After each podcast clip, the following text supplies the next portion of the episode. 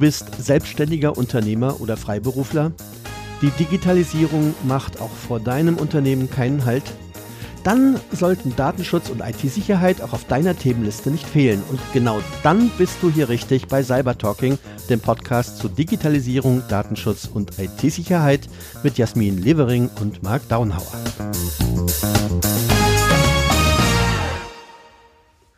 Ja, und schon geht's, schon geht's los.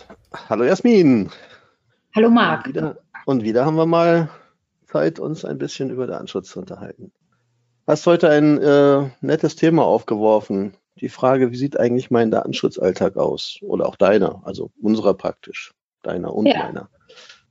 Ja, wie sieht das denn deiner mal. aus? Nee, ich sag, ich, ja, jetzt soll ich mal, jetzt soll ich mal erzählen. Du du erzählen. Ja, Datenschutzalltag aus? Also im, im Prinzip ähm, kann man ihn eigentlich zwei, ja, zwei oder drei teilen. Also der, wenn wir mal den ersten Teil und das und oh, das ist das ist eine total schwierige Frage, weil das ist so unterschiedlich, je nachdem, über welchen Kunden man spricht. Ähm, also fangen wir, fangen wir mal so an. Also der erste große Teil ist ähm, Beratung meiner Kunden. Und das sind, äh, es macht einen großen Teil meiner täglichen Arbeit aus, dass solche Anfragen reinkommen, die dann in der Regel auch, weil die Leute leider nicht ganz am Anfang über den Datenschutz nachdenken, sondern eigentlich dann schon zu fortgeschrittener Zeit in ihrem Ablauf, die natürlich dann alle ein bisschen zeitkritisch sind. Also so nach dem Motto, wir wollen nächste Woche live gehen, äh, kannst du da nochmal drüber gucken. Und das ist dann so eine Anfrage, die mit, mit Vorliebe donnerstags, nachmittags dann hier eintrudelt. Ich denke, wann wollt ihr live gehen? Ja, am Montag. Ah, ah ja, na gut, äh, dann gucke ich doch gleich mal drauf. Das sind so, so Ad-Hoc-Geschichten. Und die machen bestimmt zwei Stunden am Tag, so zwei bis drei Stunden am Tag aus. Dann gibt es, ja, das ist relativ, das ist relativ viel. Ähm, das liegt aber auch daran, dass ich mir natürlich ähm, Zeit für die, für die Leute nehme und in der Regel die Anfragen auch nicht im Sinne von ist okay oder ist nicht okay beantworte, sondern in der Regel dann noch eine ganze Reihe von Hinweisen, Hinweisen gebe, wie mit den Dingen umzugehen ist. Ja, also weil in der Regel ist es ja dann schon so, dass wenn die dann wieder irgendeine Marketingaktion aus dem Boden stampfen, dass dann hinten dran ja auch bestimmte Prozesse liegen, die sie vielleicht nicht so beachtet haben. Ähm, und wo ich dann schon ein kleines Interview natürlich auch führe und versuche, dem Ganzen mal auf den Zahn zu fühlen und rauszufinden, was ist denn jenseits dieser mal, rein formalen Kriterien, die Sie mir da auf den, auf den Tisch gelegt haben, was ist denn da noch so im, Busch hinten dran? Und da kommt mhm. man relativ schnell ja doch äh, zu Themen, die, ähm, die die Kollegen irgendwie nicht berücksichtigt haben. Ja. Und ja. dann plötzlich taucht ja dann doch noch irgendwo der Name Google auf oder dann taucht ja doch noch mal irgendwo irgendein Pixel auf, äh, von dem vorher nicht die Rede war. Mhm. Und ähm, deswegen ist es dann meistens so, dass ich die, dass ich eben, wie gesagt, das erstmal beurteile, was sie mir auf den Tisch legen und dann anfange, sozusagen ein bisschen detektivisch die, die Sache zu hinterfragen. Ja. Und dann ist natürlich, dann ist natürlich so eine Anfrage auch nicht in fünf Minuten abgehandelt, sondern äh, dann geht das ähm, dann dauert es meistens ein bisschen länger. So. Und dann ist natürlich, wenn du, wenn du zwei, drei Anfragen am Tag hast, dann sind die zwei Stunden schon relativ schnell auch weg. Gut, das liegt natürlich auch ein bisschen an der, an der Anzahl der Kunden, die du betreust und auch an der Größe der Kunden. Also ich habe da eine, eine, eine ganz große Spannbreite von, von Kunden, die halt, keine Ahnung, ähm, aber eine kleine, eine, ein kleiner Maschinenbauer ist, wo du vielleicht in der Verwaltung ähm, da knapp deine, deine 10, 12 Leute hast da fällt nicht so viel an, sag ich jetzt mal. Dann hast du, ähm, dann habe ich einen Verein, der ähm, über ganz Deutschland hinweg äh, irre viele Mitglieder hat, die da aktiv für den Verein irgendwelche Dinge tun, bis hin, bis hin zu internationaler Zusammenarbeit. Ist natürlich sehr schön, weil ich da sehr eng eingebunden bin. Das ist einer der Kunden, ähm, mit denen ich auch sehr gerne zusammenarbeite, weil ich da das Gefühl habe, dass es wirklich ähm, da bin ich nicht nur eine Last, sondern da bin ich wirklich auch aus deren Sicht äh, eine gern gesehene Hilfe, weil sie sich oft mit diesen Fragen dann auch wirklich selbst überfordert sehen und dann einfach ganz froh sind, wenn jemand da ist, der den Überblick bewahrt und der, der da auch aktiv unterstützt. Und äh, das ist immer ganz schön. Ja, das ist so der eine, das ist der eine Teil. Und der zweite Teil ist, äh, meine Arbeit ist halt eben Gutachten äh, zu machen zu neuen äh, Aktivitäten, äh, zu neuen Systemeinführungen, zu Umstellungen. Das ist so ein Teil, der, den ich an sich ganz gut auch planen kann. Also das heißt, da sitze ich nicht jeden Tag dran, aber das sind so, ähm, ja, ich sag mal Papier, Papiertiger, die irgendwie erlegt werden wollen. Dann habe ich natürlich das Thema Schulung, Weiterbildung, Awareness, wo es mir halt eben darum geht, die, die Mitarbeiter zu schulen, aber auch in den Unternehmen entsprechende Awareness für bestimmte Themen zu schaffen. Dann ein großer Bereich ist permanent Fortbildung von Artikel lesen, über Webinare machen, über DSK-Papiere lesen, über ähm, Urteile lesen, mit Kollegen diskutieren, äh, Fortbildungen besuchen, äh, nimmt einen immensen Anteil an Zeit ein. Ja. Weil du hast es in dem letzten Podcast ja auch erzählt, man wird so zugeschüttet mit Informationen, man ist permanent irgendwie am, am Sortieren und am Gucken, was davon ist für, für die eigenen Kunden relevant, was ist für einen selber relevant. Man filtert ja nicht nur streng danach, was, äh, was für die Kunden wichtig ist, sondern auch, was einen selber äh, darüber hinaus interessiert. Man hat ja auch immer so seine persönlichen Interessensgebiete. Und das ist, das ist unfassbar viel, von dem man ja dann auch im Nachgang wieder das ein oder andere nimmt und aufbereitet. Entweder weil man selber darüber schreibt, weil man äh, seine regelmäßigen, sagen wir, Mandanteninformationen herausgibt. Typisches Beispiel waren jetzt die EuGH-Urteile, äh, wo es hier um die um das Thema äh, Cookies äh, ging. Ja, das, das musst du halt einfach an deine Mandanten äh, kommunizieren, dass sie auf dem Laufenden bleiben. Das ist jetzt nur so ein prominentes Beispiel. Da gibt es ganz viel neue DSK-Papiere, neue neue Stellungnahmen. Und manchmal ist es eben auch so, dass man eben diese Dinge ja nicht nur eins zu eins an die Kunden rauskommuniziert, sondern dass man sie auch für die Kunden interpretiert. Also dass man eben sich das anschaut, das sage ich mal als Faktum weiter kommuniziert und dann vielleicht so quasi als Kommentar unten drunter auch seine, seine persönliche Einschätzung dazu weitergibt. Die DSK kann viel meinen. Ja, es gibt auch andere Stimmen, es gibt auch, es gibt auch andere Fachleute, mich eingeschlossen, die da vielleicht eine etwas differenziertere Haltung haben. Nicht alles, was so was so heiß gekocht wird, wird auch so heiß gegessen. Das müsst ihr euch dann halt überlegen. Weil, ich sag mal, nur ein Sprachrohr, nur, nur eine Durchleitung von Nachrichten, das ist ja für die Kunden auch nicht hilfreich. Das stimmt. Genau. Und dann, dann kommt es tatsächlich, tatsächlich auf, äh, immer wieder mal vor, dass man zu den Kunden rausfährt. Ich muss sagen, ich mache, ja, das klingt jetzt so, das klingt jetzt so, so witzig, äh, nach dem Motto, ähm, äh, das haben wir übrigens auch noch im Programm. Aber es ist tatsächlich, es ist tatsächlich so, dass ähm, mittlerweile vieles von diesen Themen ich tatsächlich online abwickle. Es haben sich diese, diese Webkonferenzen äh, sehr stark eingebürgert. Also im Grunde das, was wir jetzt hier so auch miteinander machen, aber halt dann mit Dokumenten und mit, äh, mit entsprechendem Austausch von, äh, von Materialien, Zusammenbearbeiten von Materialien. Ich nutze auch ein, ich nutze auch ein, ein Softwareprogramm, um äh, im Prinzip diese ganzen Informationen auch für die Mandanten zu verwalten. Da gibt es halt eben auch Dinge, wo man dann eben zusammen durchgeht, ob es da um Aktualisierung von Prozessen geht, ob es da um, um, um neue Prozesse geht. Vieles, vieles lässt sich erstmal, sage ich mal, online äh, zusammen in der Zusammenarbeit gestalten. Und dann kommt es natürlich schon auch darauf an, äh, ne, den Laden zu kennen und zu schauen, wie der Laden tickt. Und das geht halt eben nur vor Ort. Genau. Und das ist dann, das ist äh, ein weiterer Teil. Ich, ich merke schon, also mit meiner Dreiteilung komme ich gar nicht hin. Nein. Äh, habe ich bei fünf jetzt. Ne? Also wir äh, haben Beratung, wir haben äh, letztendlich äh, Dokumentation, wir mhm. haben Schulungen, wir haben die eigene Weiterbildung mhm. und Informationsweitergabe an Kunden. Also sozusagen und, Kundenweiterbildung, genau. Genau, und dann halt eben noch die Vor-Ort-Geschichten. Aber im Grunde genommen ist das halt eben auch genau das, was bei mir eigentlich auch läuft. So. Mein Beratungsanteil ist äh, am Tag wesentlich geringer. Das mag aber zum einen daran liegen, dass ich ja auch ähm, Anwälte habe, mit denen ich kooperiere. Das heißt, hm. Sowas wie arbeitsrechtlicher Datenschutz, ähm, das geht gleich an den Anwalt. Da gucke ich höchstens noch einmal rüber und sage, ja, das sieht gut aus. Ist alles drin. Das sind die Sachen und halt auch Vertragssachen.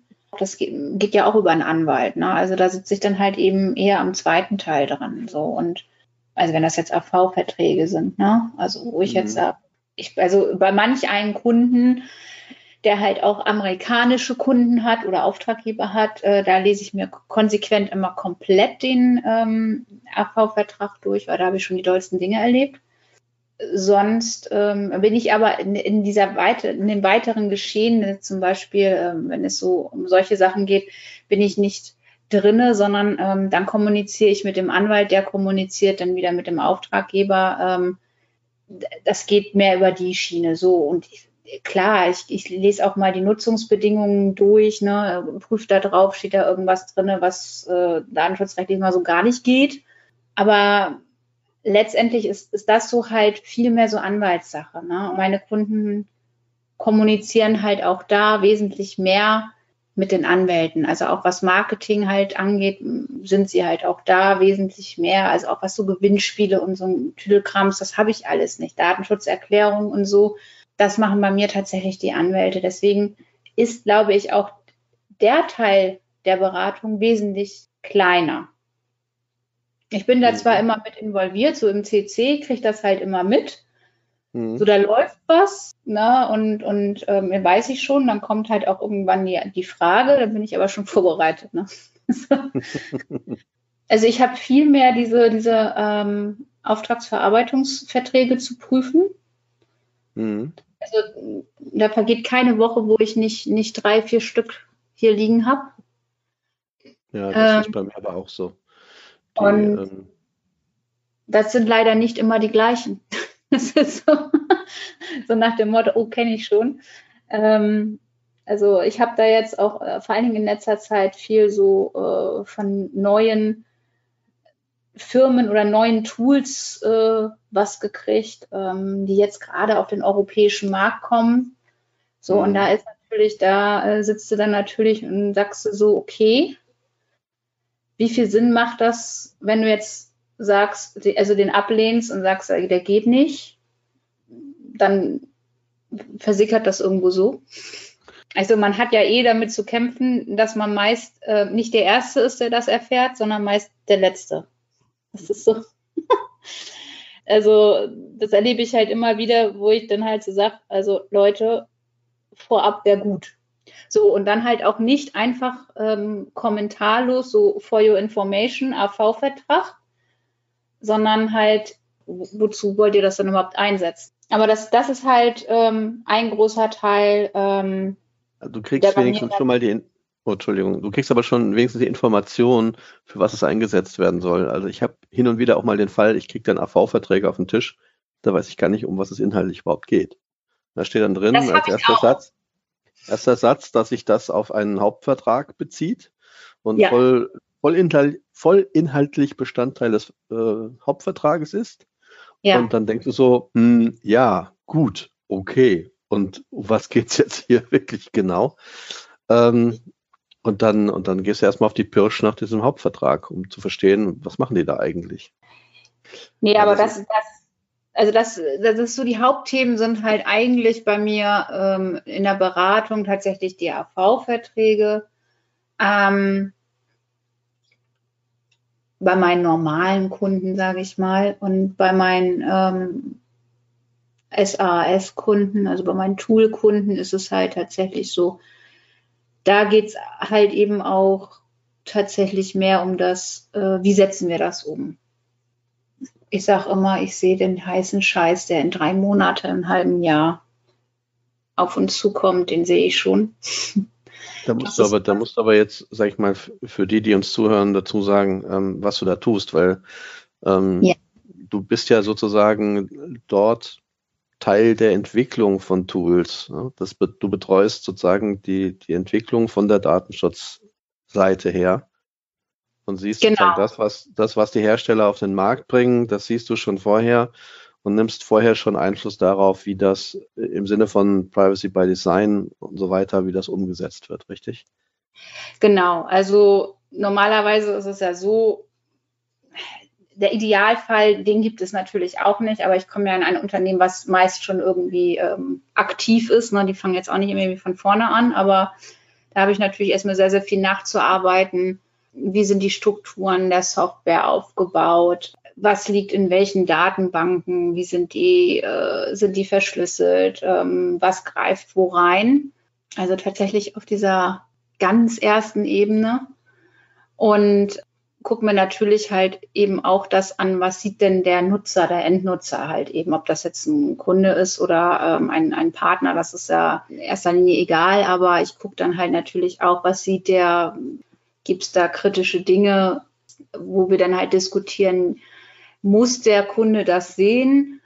Wenn es dafür einen Grund gibt, dann sage ich immer, okay, dann muss der Kunde das aber wissen, dass das Graubereich ist für ihn, dann muss er halt auch eben bei sich den Datenschutz, weiß ich nicht, mit einer Betriebsvereinbarung oder so äh, hinterlegen. Ne? Das, also solche Sachen habe ich halt schon oft. Hast du denn so, so andere Kolleginnen und Kollegen, die, die so ähnlich unterwegs sind wie du? Weil das ist ja schon, das ist ja schon nochmal eine spezielle Variante, ähm, sozusagen die, die datenschutzrechtliche Beratung der Produktentwicklung. Scherst da so ein bisschen seitlich aus, ne, mit deinem mit deinem Portfolio? Ja, das tue ich tatsächlich. Also ich habe ich also ich habe noch keinen anderen Datenschutzbeauftragten getroffen, der das macht. Also mich, mich wundert das halt immer, ne? weil ich gucke ja auch so bei einschlägigen, ähm, ich sag mal, äh, Mitbewerbern meiner Kunden, gucke ich ja auch immer hin und wieder mal, ähm, wer da so Datenschutzbeauftragter ist.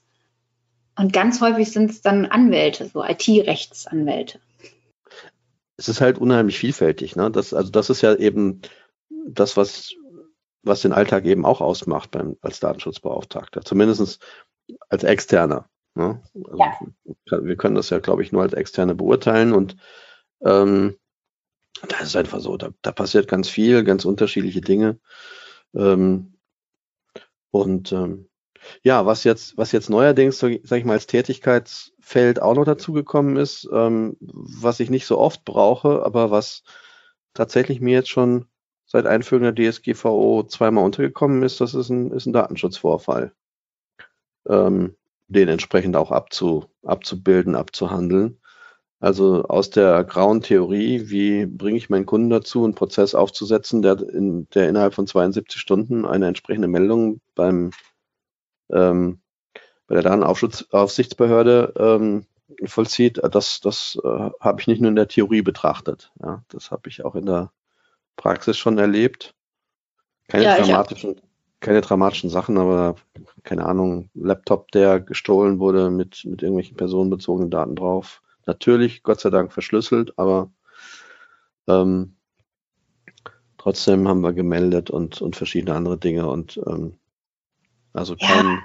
kein, riesen, kein riesen Data Breach, aber kommt halt eben auch noch dazu, ne, dass, dass man diese Dinge eben auch auf den Tisch bekommt. Und dann ja, das, also das hatte ich auch. Also ähm, ich sag mal, bei mir waren das äh, tatsächlich auch zweimal das Gleiche. Und es war zweimal das äh, gleiche. der gleiche also, Kunde? der gleiche Kunde, gleiches,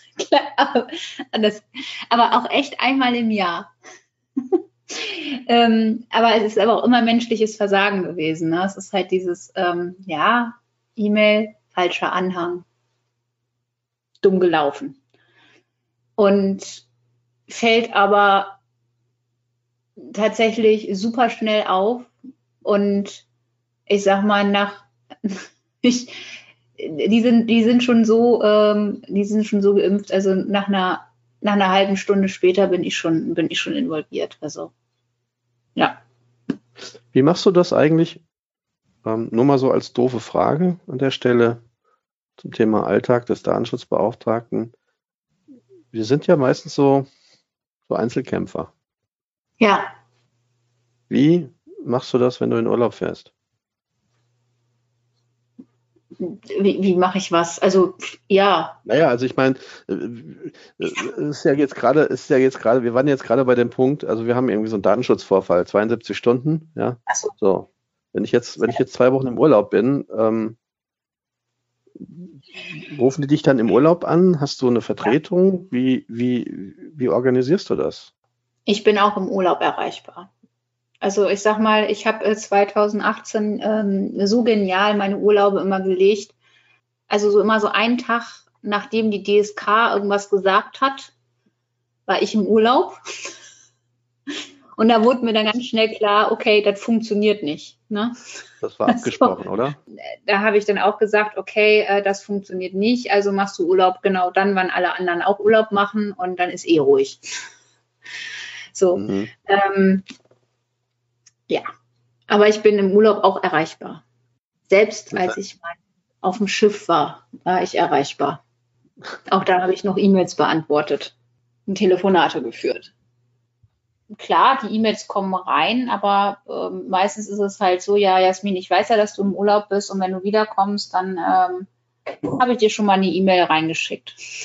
so nach dem Motto, ah, die To-Do ist bei mir weg, ne, die liegt jetzt bei Jasmin. So, aber ich habe mir dann auch tatsächlich angewöhnt, solche Sachen auch erst wieder zu bearbeiten, wenn ich da bin. Also da muss man auch ganz knallhart sein, ne? Gut, also, also ein bisschen Selbstdisziplin gehört da auch mal dazu, das stimmt. Ach, ist einfach gut, dass es uns gibt, oder? Ja, es ist perfekt, oder? Das ist toll.